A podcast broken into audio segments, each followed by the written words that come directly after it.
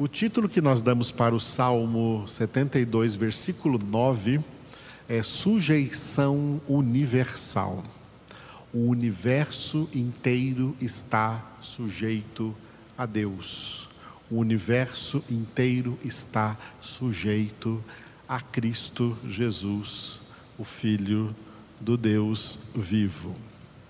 Por isso, então, nós vamos ler este versículo, aonde o salmista orou assim: Curvem-se diante dele os habitantes do deserto e os seus inimigos lambam o pó. Curvem-se diante dele os habitantes do deserto e os seus inimigos lambam o pó. Na dimensão histórica deste salmo, ele está orando pelos triunfos do rei Davi, seu pai, e dele mesmo, que seria o próximo rei de Israel, sucessor de Davi no trono, Salomão.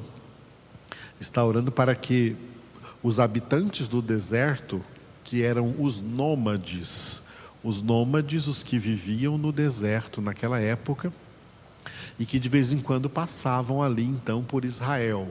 Então ele está orando para que esses nômades, tá, se curvem, se curvem diante do rei de Israel, respeitem o rei de Israel, não venham roubar, não venham ser violentos. Quando vierem para Israel, quando estiverem passando por Israel para se abastecerem, que eles venham com respeito, se curvem diante do rei. E os seus inimigos, inimigos do rei, né? sejam derrotados, ou seja, lamba o pó significa sejam todos eles derrotados, Deus dando assim vitória nas guerras ao exército de Davi, ao exército de Salomão, aos exércitos de Israel. Mas o que interessa para nós hoje é a dimensão espiritual, por isso esse salmo é palavra de Deus. Portanto, se refere aos triunfos do Messias, aos triunfos do ungido de Deus, Jesus Cristo. Triunfos que, que serão confirmados no cumprimento pleno da profecia do apóstolo Paulo em Filipenses capítulo 2, versículos 10 e 11, para que ao nome de Jesus se dobre todo joelho nos céus, na terra e debaixo da terra, e toda língua confesse que Jesus Cristo é Senhor, para a glória de Deus Pai. Para que ao nome de Jesus se dobre todo joelho nos céus, na terra e debaixo da terra, e toda língua confesse que Jesus Cristo é Senhor para a glória de Deus Pai. Esta confissão universal ela acontecerá de maneira plena para os salvos e de maneira tardia para os condenados, para os pecadores que agora na terra não confessam Jesus mas eles confessarão quando for tarde demais, quando já estiverem no estado eterno de condenação, sem, sem condição mais de salvação ou de conversão, todos vão confessar. Esta é uma profecia a se cumprir. Todo joelho vai se dobrar e toda língua vai confessar que Jesus Cristo é Senhor. Senhor aqui, é por isso que não tem aqui nesse versículo, é importante que a gente diga isso, nesse versículo 11 de Filipenses 2, não tem assim um artigo o. Jesus Cristo é o Senhor. Tem Jesus Cristo é Senhor. Normalmente a gente diz assim, né, usando o artigo, Jesus Cristo é o Senhor. E está correto, Jesus Cristo é o Senhor. Mas nesse versículo aqui não tem o artigo o por um motivo muito específico.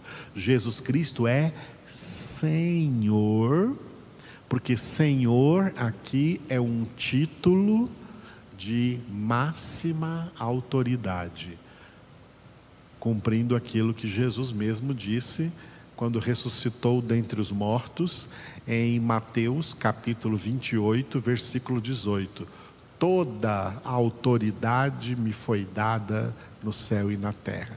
O Pai fez de Jesus Senhor. Em hebraico, Adonai. Em grego, Kyrios. Em latim, Dominus. Aquele que tem o domínio, aquele que domina sobre tudo. Jesus Cristo é Rei dos Reis e Senhor dos Senhores. Mas tem algo interessante ainda a analisarmos na parte A e na parte B deste versículo 9 do Salmo 72. A parte A se refere a habitantes do deserto. Curvem-se diante dele os habitantes do deserto. Curvem-se diante dele os habitantes do deserto. Espiritualmente, quem são estes habitantes do deserto. Espiritualmente, os habitantes do deserto é toda a humanidade sem Deus. A humanidade vive na terra em um verdadeiro deserto espiritual. A humanidade sem Deus é uma humanidade que sofre de aridez espiritual. Um povo seco, um povo árido, um povo sem Deus. Como Paulo escreveu em Filipenses capítulo 2, é um, po um povo sem Cristo, sem esperança e sem Deus no mundo. O mundo é um deserto, um deserto árido de espiritualidade. Não o mundo material, físico, o mundo cosmológico, mas o mundo antropológico, o mundo dos homens. Os homens não entendem qual é o real problema deles. O real problema da humanidade é falta de Deus em suas vidas. Não tem Deus em suas vidas. Não tem o frescor, não tem o refrigério, não tem a água viva, não tem a nutrição espiritual, não tem a vida espiritual, não tem não tem a vida com abundância de graça que Jesus veio trazer. É um povo árido, um povo seco. E por isso é um povo que jaz no maligno, como escreveu o apóstolo João nesta referência, 1 João 5,19. Sabemos que somos de Deus e que o mundo inteiro jaz no maligno. Sabemos que somos de Deus e que o mundo inteiro jaz no maligno. Por que sabemos que somos de Deus? Porque nós não estamos mais num deserto espiritual. Nós estamos debaixo de uma grande chuva de graça, uma chuva espiritual, chuvas constantes do Consolador, presença de Deus em nossa vida. Nós experimentamos vida com abundância. Por isso é que, em meio a tudo que enfrentamos aqui nesta terra, já somos mais que vencedores por aquele que nos amou, porque ele já nos deu vida e nós já experimentamos da abundância dessa vida, deste amor, desta liberdade, deste refrigério, desta alegria, desta plenitude de Deus em nossas vidas. Só quem experimenta isso sabe. Por isso o apóstolo João diz: sabemos Sabemos que somos de Deus e sabemos também que o mundo inteiro, o restante da humanidade, o mundo antropológico inteiro, a humanidade inteira que não tem, que não recebeu isso que nós já recebemos, eles estão áridos, secos, num deserto espiritual no qual jazem no maligno, debaixo do príncipe deste mundo, escravos de Satanás, escravos dos demônios, escravos da carne, escravos do pecado, escravos do mundo, são pessoas que seguem, como Paulo disse em Efésios capítulo 2, versículo 2, o curso deste mundo, do príncipe da potestade do ar, do espírito que agora atua nos filhos da desobediência. Gente árida, gente seca, gente sem Deus, inutilmente a caça, a busca de felicidade no mundo, de alegria no mundo, de prazer no mundo, de coisas que não duram e que eles não levarão consigo depois deste mundo, depois desta vida. Só a misericórdia de Deus, só o pecador convertido desta realidade é tirado do deserto e colocado na plenitude de vida com abundância que Jesus veio trazer. Enquanto isso, o que o salmo diz, que todos esses pecadores que agora habitam nesse deserto se curvem diante de Deus. A maioria vão, vai se curvar tardiamente e confessar tardiamente que Jesus Cristo é Senhor. A parte B do versículo 9 do Salmo 72, o título é Inimigos humilhados, e os seus inimigos lambam o pó. E os seus inimigos lambam o pó. Os inimigos agora a qual a palavra se refere podem ter dois níveis, dois níveis de inimigos. Primeiro nível se refere à parte A do versículos que habitam no deserto, os homens ímpios, os pecadores não convertidos são inimigos de Deus.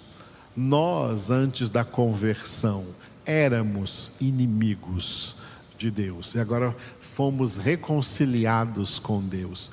Mas os que não foram reconciliados com Deus ainda estão no estado de inimizade contra Deus. E são também chamados em Efésios 2, 3 de filhos da ira. Não estão debaixo do amor de Deus, estão debaixo da justa ira de Deus como diz em João 3,36, sobre eles pesa a ira de Deus. Sobre eles permanece a ira de Deus, porque são rebeldes contra o Filho, rebeldes contra a palavra. O pó que eles lamberão é o lago de fogo e de enxofre, o lugar de eterna condenação. Segundo nível de inimigos, Satanás e os demônios. Estes, estes lambem o pó no cumprimento da promessa que Deus fez a nós através do apóstolo Paulo em Romanos capítulo 16, versículo 20. Romanos 16, 20. E o Deus da paz em breve esmagará debaixo dos vossos pés a Satanás. E o Deus da paz, em breve, esmagará debaixo dos vossos pés a Satanás. Satanás lamberá o pó, os demônios lamberão o pó. A nossa luta aqui nessa terra, conforme Paulo escreveu em Efésios capítulo 6, não é contra os homens, mesmo que esses homens sejam pecadores. Tem muitas igrejas evangélicas e muitos crentes aí se levantando contra homens. A nossa luta não é contra homens, é isso que Paulo disse quando escreveu a nossa luta não é contra a carne e o sangue. Carne e o sangue ali representa homens, seres humanos. A nossa luta não é contra pessoas e nem contra os contra pecadores desse ou daquele tipo, desse ou daquele pecado. Não levantamos bandeiras contra homens, contra homens e, em particular, determinados pecadores, e às vezes até fazendo distinção entre um, um, tipo de pecador e outro tipo de pecador, e pensando que um tipo de pecador é mais. temos que lutar contra esses e contra outros, não. A nossa luta de forma alguma é contra homens, a nossa luta é contra principados e potestades do mal contra os espíritos malignos neste mundo tenebroso. A nossa luta é contra Satanás e contra os demônios.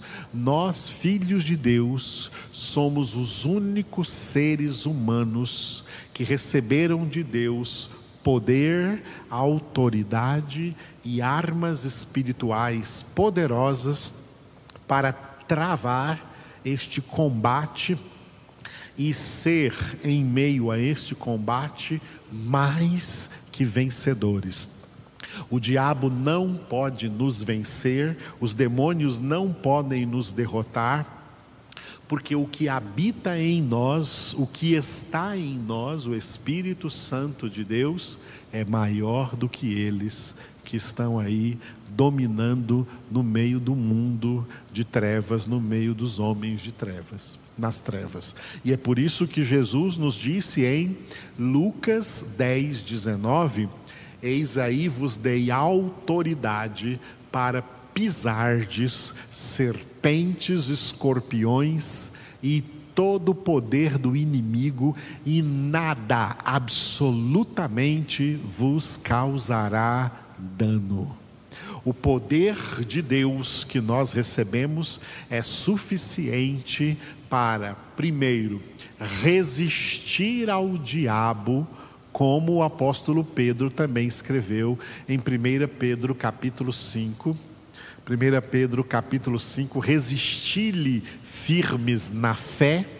E Tiago escreveu em Tiago capítulo 4: resisti o diabo e ele fugirá de vós.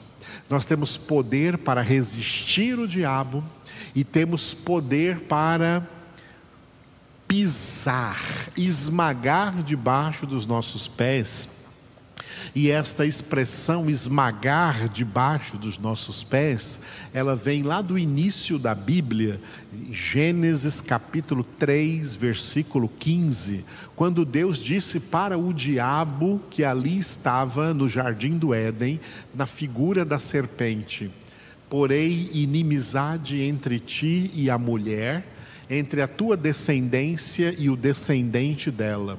O descendente da mulher te esmagará a cabeça e tu lhe ferirás o calcanhar. O descendente da mulher é Cristo. A mulher é a linhagem genealógica de Jesus e o descendente é Cristo. Cristo esmaga, mas como que ele esmaga? Ele esmaga debaixo dos seus pés. Ele esmaga com os pés Os pés representam os membros do corpo, o corpo de Cristo que é a igreja, a igreja que anda sobre a terra. É na nossa conduta espiritual, como acabamos de ver em Colossenses, é na nossa conduta de filhos de Deus, na nossa conduta de homens espirituais, mulheres espirituais, que dia a dia nós esmagamos Satanás debaixo de nossos pés. Em Gênesis 3,15, esmaga a cabeça, ele te esmagará a cabeça. A cabeça significa a mente. A mente de Satanás representa a mentira, ele é o pai da mentira.